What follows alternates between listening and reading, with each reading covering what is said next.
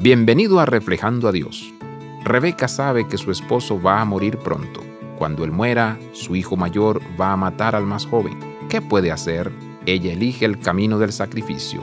Ella le pide a Jacob que escape con su familia. A veces, por la razón que sea, la vida no siempre resulta como esperábamos.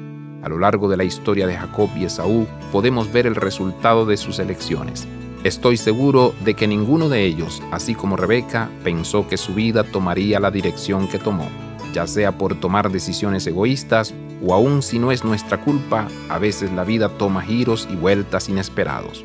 La buena noticia es que a pesar de las circunstancias que enfrentamos, Dios está allí, ofreciendo su perdón, gracia, amor y presencia.